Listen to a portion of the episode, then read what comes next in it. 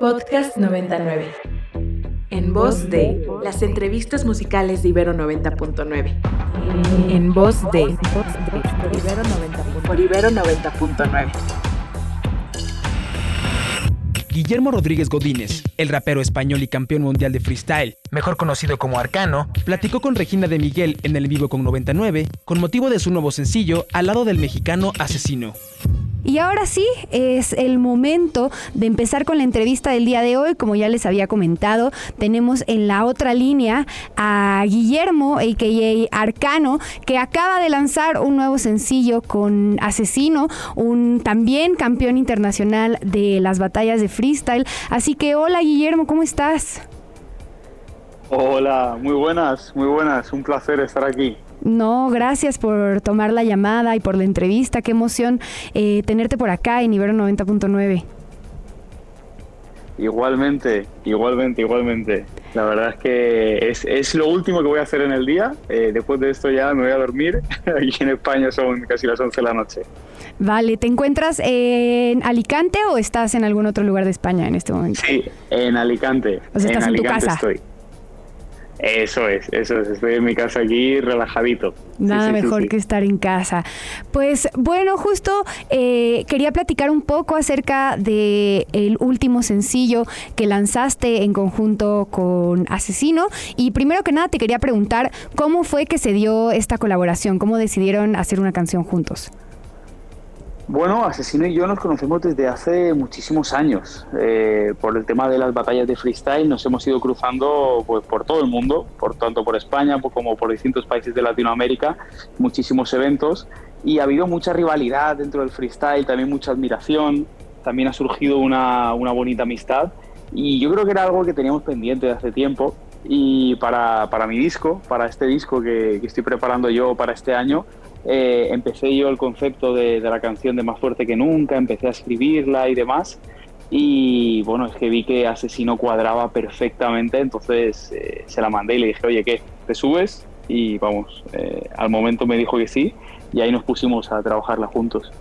Qué, qué, bonito, la verdad, porque eh, como dices, en el mundo del freestyle me parece que siempre existe como esta rivalidad y estarse tirando eh, entre los competidores y como que también es, es, padre para nosotros como espectadores de repente ver que, que, bueno, que no todo es así de que yo soy mejor que tú y vete a la mierda, sino, oye, pues eh, podemos ser amigos y hacer una canción, ¿no?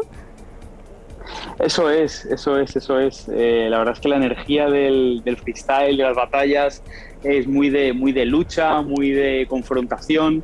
Y creo que incluso esa energía de confrontación incluso se ve reflejada en los propios fans de, de batalla, que a veces incluso se ve como, como, mucha agresividad en los comentarios, en los haters, que también es algo que, que tratamos en la propia canción.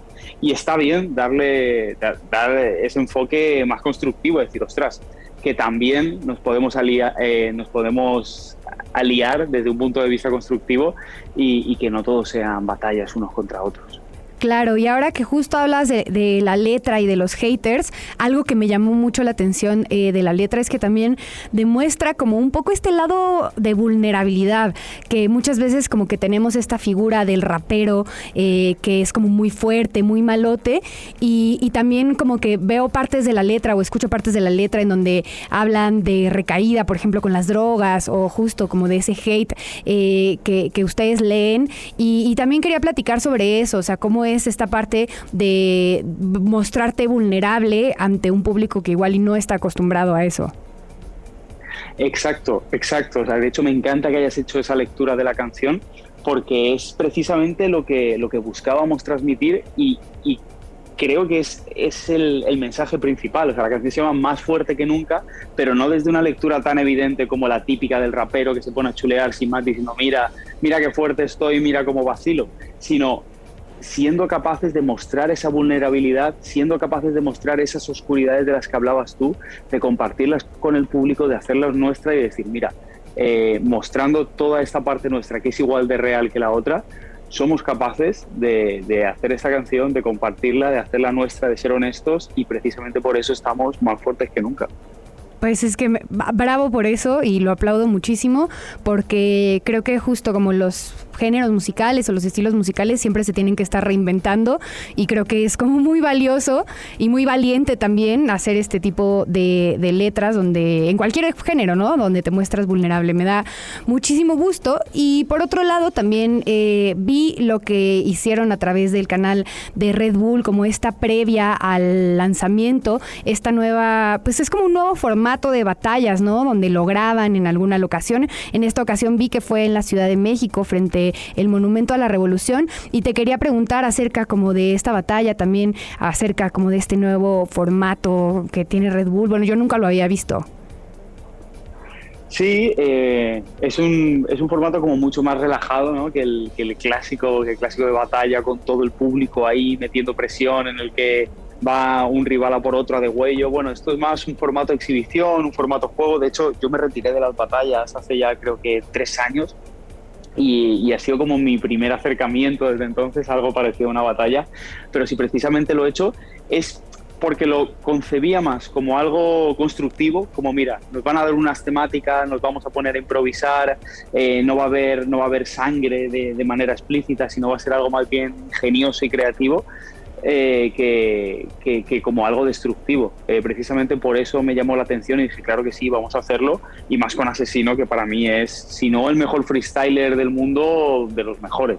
Muchísimas gracias. Eh, nada, un abrazo a toda la gente que me sigue en México que le tengo muchísimo cariño y nada, un abrazo a todos los oyentes de Ibero Podcast 99. Los Árboles Mentirosos es el proyecto musical de Javier Aceves Baxter, escritor y locutor de radio proveniente de la Ciudad de México basado en Brooklyn, Nueva York. En entrevista para Ibero 90.9, Baxter platicó con Saúl Torres sobre su primer disco titulado Días Grises. Y como bien se los adelanté al inicio de este show, ya tenemos a través de la cabina virtual de Ibero 90.9 al buen Baxter, que nos estará platicando un poco más de este gran proyecto que acaba de hacer su debut con los árboles mentirosos y este pequeño EP titulado Días Grises. ¿Cómo estás, Baxter? Saúl, ¿qué tal? Buenas tardes, ¿cómo estás? ¿Todo bien de este lado? ¿Cómo va la Ciudad de México? ¿Se están se están ahogando en su propio humo y en su propia inversión térmica? ¿Cómo va el asunto? Pues, pues vamos bien, entre que hace frío y entre que medio hace calor y que de repente no entiendes qué es lo que está pasando con la vida, pero bien, la neta es que muy bien y por supuesto si tú pones alguna de las rolas de tu nuevo EP, se reinicia la vida, es más que necesario. Muchísimas gracias. Muchas gracias y gracias y gracias por invitarme. No, no, no, el placer es de nosotros, eres bienvenido, eres de casa y acá Ibero 90.9, por supuesto, los, los radioescuchas allá afuera siempre aplauden muchísimo que puedas darte el tiempo de hablar de lo que sea, cuando sea y como sea. Muchas gracias, es, recíproco, a mí también me encanta estar siempre en los, en los micrófonos de Ibero 90.9. Un verdadero placer. Pues mi querido Baxter, acabas de lanzar un eh, nuevo proyecto que lleva por nombre Los Árboles Mentirosos y acabas de estrenar Días Grises, un EP conformado de siete rolas muy interesantes. Ya nos habías eh, lanzado antes tres como adelanto de todo lo que iba a venir en ese nuevo material. Así que, ¿cómo te sientes con eso? ¿Cómo fue este proceso creativo para ti también? Pues eh, ya, ahora sí que parimos al niño, ¿no? Por fin. este, bien, contento de que ya esté por fin afuera eh, Días Grises. Como, como bien mencionaste, eh, tuvimos ahí una, una, una ronda de sencillos antes de de, tirar los, los, siete tracks que componen el disco. Y pues la verdad es que súper contento y súper emocionado de, pues ahora sí por fin poder hablar sobre la música, de que la gente la esté escuchando, de, escuchar eh, justo las historias que, las personas están eh, pues haciendo de, este disco y lo que les, y lo que les significa. Y pues, pues contento y, y emocionado también de la recepción que ha tenido. Entonces, todo, todo en orden por acá. Perfectísimo. La neta es que son muy buenos tracks por ahí. Eh, quería yo preguntarte, porque el track número 5 lleva por nombre Pánico y Delirio, y lo primero que se me vino a la mente cuando leí la palabra pánico fue pánico y palomitas, entonces igual y no tienen relación, pero pues igual tiene algo que ver, no, no lo sé. Pues mira, o sea, eh, Pánico y Palomitas eh, era, era, el nombre de, de, ese programa que hacía en, 99, pero, pero antes de eso también fue una columna que, escribía en la, revista de Política MX, era el nombre de mi primer blog y pues es un poco también eh, autobiográfica la palabra porque pues sí, o sea, digamos, digamos que, que, tiendo a la paranoia, ¿no? Entonces, eh, pues escribo mucho sobre eso, me, me relaciono mucho con, con el sentimiento de, de, sentirse paralizado pues por el por lo desconocido, ¿no? Y por, y por un peligro que, que puede o no estar, Es, es, correcto, además de que escuchando esta canción tiene por ahí fragmentos de varias personalidades muy allegadas a ti, una de ellas nuestra queridísima Leonora Milán, a quien le mandamos un saludo, platicando un poco ¿no? de, de, lo que decías, de ese pánico, de todo tal vez lo que puede suceder, no solo en la Ciudad de México, yo creo que también en diferentes partes de este globo terráqueo. Sí, sí, este, un poco la, la, idea detrás de esa canción y qué, y qué curioso que, que la gente está reconociendo las, las, las, voces de las personas que están ahí. Eh, pues eh, me acerqué con, con, mujeres a las que admiro, ¿no? Eh, mujeres a las que quiero y a las que admiro y les hice un set de preguntas, les hice las mismas preguntas referentes al miedo y, y, justo, ¿no? al sentimiento de, de terror. y pues muy en el en la, en, la, en la, escuela del autopromo, ¿no? Me dediqué un poco a hacer una especie de, de, collage sonoro con, con imágenes eh, que, que, comunican las palabras, ¿no? De, de estas personas.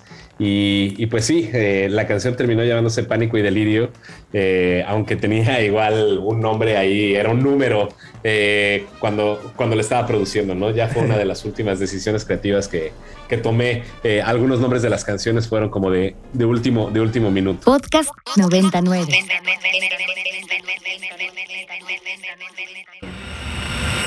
Carolina Durante es una banda madrileña de punk considerada como la más importante de su generación. Con motivo de su presentación el sábado 30 de abril en el foro Indie Rocks, platicaron con Alanzuco en Quantum. Lo que escuchan viene en cuatro chavales el nuevo y más reciente, flamante, recién salido del horno material de Carolina Durante. Invitados del episodio número 49 de Quantum a través de Ibero 99. Muchachos, bienvenidos a esta cabina. ¿Cómo los trata la Ciudad de México hasta el momento? Muy buenos días. Pues ah, espera. Muy bien. Ahí estamos. Hola, hola. Ahí estás. perfecto. Muy buenos días. Qué gusto tenerlos por acá. Muchas gracias, igualmente. ¿Cómo los trata la ciudad? ¿Qué les, qué les ha parecido hasta el momento? Pues llevamos dos días y de puta madre, la verdad.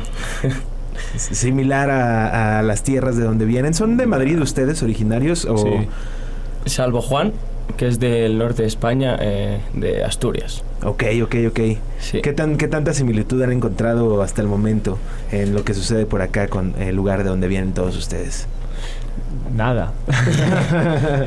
Una experiencia nueva, es que la, ciudad de Madrid y la ciudad de, México no, no, tienen demasiado que ver, por ahora, vaya. Sí. Bueno, ayer sí que estuvimos ahí en, un, en una zona que podría ser un poco... Bueno, quiero decir que no hay ninguna zona como similar en Madrid, pero... ¿Cómo se llama? Pues estuvimos por la Roma. Ajá. Y estuvimos por... Eh, Tengo apuntado los barrios. Eh, estuvimos por Colonia Condesa. Okay, como mucho, muy, muy, muy nice. Sí, es una zona bastante. ahí hay, dinero, ¿eh? Sí, exactamente. Ahí hay dinero, ahí hay plata. Mucho alemán, mucho, dólar, exacto, mucho dólar moviéndose por esos barrios y justo, pues les está tocando ver una cara agradable. No, ya, esta, ya, cara muy nice. así es, así es. No todo es, no todo es miel sobre hojuelas, muchachos, la verdad. no, ya. Lo que sí es que estamos muy contentos de que estén pues conociendo esta ciudad y sobre todo que próximamente se van a encontrar con el público de este país que pues hay que decirlo, creo que pueden resultar todavía nuevos eh, para los oídos de muchas personas que están eh, sintonizando en este momento. Y justo me gustaría platicar de eso. Es una banda relativamente joven eh, de haberse creado hace no tantos años y quiero saber cómo es que decidieron unirse para hacer música y cómo sienten que, justamente la música los está tratando hasta ahora como Carolina Durante. Pues mm, principalmente, bueno, montamos el grupo Diego y yo después de un concierto y eh, que bueno, de, grupos así más o menos de nuestra edad. Y bueno, nosotros íbamos a muchos conciertos y tal, y en ese concierto en particular decidimos montar un grupo porque nos dieron envidia, básicamente. Así, si ustedes pueden, ¿por qué nosotros no? Claro, mucha gente a nuestro alrededor con grupos y tal, y nosotros éramos como, ¿y, y por qué no? no? O sea, ¿Habían tenido ya, ya alguna otra aproximación a la música? Es decir, otra banda, eh, tal vez de, manera académica estudiaron música, o cuál fue ese primer, eh, digamos, contacto con, con, la música? Yo ninguno. Y bueno, yo, yo, tocaba la guitarra desde los 12 años o así. Eh, vamos, no sé, a los 16 me, me estaba ahí como muy viciado a la guitarra. Y bueno, Juan es el que más experiencia tenía en realidad, porque ya tenía un grupo de antes y había tenido grupos ya más de adolescente. Sí, pero Juan entró como después al grupo. Después del primer concierto se nos fue el batería, que, que a, día de hoy se sigue arrepintiendo. Y, y, nada, y entró Juan, que le conocíamos de hace, de hace ya tiempo. Y a Martín eh, eh, yo le conocía como de toda la vida. Básicamente somos amigos de hace pila tiempo, la verdad. Qué chido. Y pues justamente también preguntarles eh, por qué Carolina Durante, qué significa el nombre, de dónde vino. Pues nada, es una compañera del colegio que yo estaba ahí un poco pillado por ella. un poco nada más como para ponerle así a tu banda. Clásica, clásica mentira. Clásica mentira. ¿Por qué? Porque queremos saber la verdad. Por favor, no le mientan a la Era una chavala que se fue como de, de, la escuela como cuando éramos eh, súper niños, ¿sabes? y, y la cosa es que cuando empezamos a decir como nombres y tal, no sé a qué, no sé qué cojones salió y, y, fue como, esto, todo esto es como que estaban de acuerdo. A mí era, yo era la única persona que tenía medio contacto con ella, por lo tanto yo no estaba como, no estaba de acuerdo porque iba a tener que pasar el mal trago de preguntarle si, y de decirle, oye, eh, voy a montar un grupo con, con tu nombre, ¿sabes? Claro, esa fue la, la, verdadera razón. el, mal trago, ¿no? Claro. Y de hecho se lo, se lo pregunté y la pava se mofó de mí, ¿sabes? Claro, al final es como todos los nombres de todos los grupos que lo tienes que decidir porque tienes un concierto y tienes que poner algo en el cartel. claro, claro. Bueno, pero hay, muchos grupos que, que, tienen nombre antes de tener ninguna canción. Esos grupos y antes, de, antes de empezar a ensayar siquiera. La gente que tiene nombre antes de que canciones no funciona. es como ponerle a un bebé ¿no? un nombre y no haberlo visto. No sé, ¿cómo sabes que te vas a llamar Diego, Martín, Juan? ¿Cómo sabes? Hay que mirarle a los ojos. En, claro. Bebé, antes de saber su Exactamente.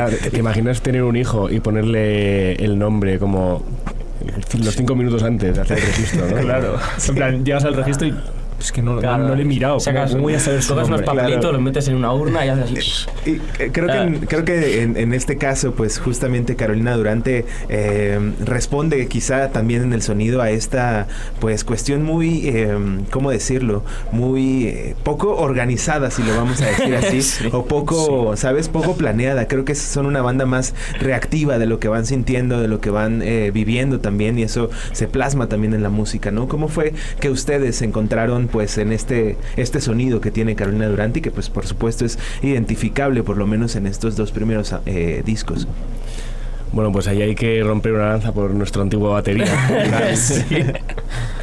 Porque al principio, bueno, hacíamos unas canciones terribles y él era el que, el que más ¿cómo decirlo? Sí, era, era, el más crítico, el que decía, el que decía esto es una mierda, esto también, esto otro también, eh, somos una mierda.